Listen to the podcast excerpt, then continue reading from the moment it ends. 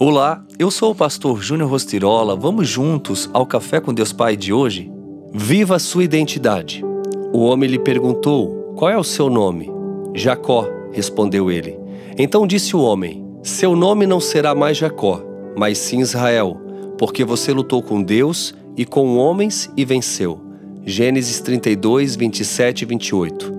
É comum os pais escolherem nomes relacionados à relevância das pessoas pelo seu status histórico, midiático e até mesmo em homenagem a uma pessoa de grande importância na sua vida.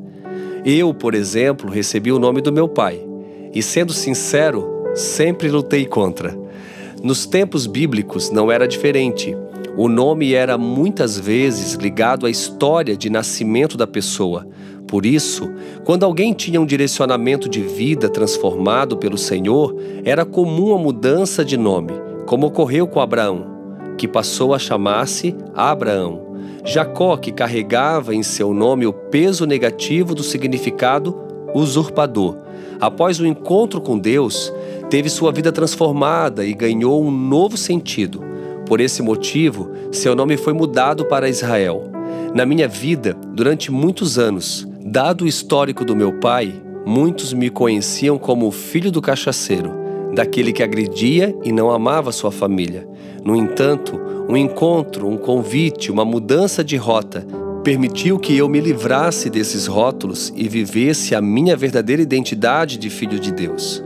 Eu não conheço a sua história nem o seu nome, mas assim como a minha realidade foi difícil e esteve atrelada por muito tempo à influência do meu pai, eu muitas vezes me vi sem identidade.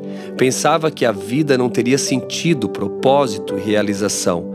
Mas caminhando com o Senhor e acreditando nas palavras que foram liberadas sobre a minha vida, hoje posso afirmar que experimentei uma grande mudança. O meu nome não foi mudado, mas a minha identidade sim. Você não vai ter o nome mudado, mas poderá viver a sua verdadeira identidade. Então, assim como Deus fez com Jacó, acredite que ele pode fazer o mesmo com você. E a frase do dia diz assim: Você não pode cumprir o seu propósito se a sua identidade não estiver bem resolvida. Pense nisso.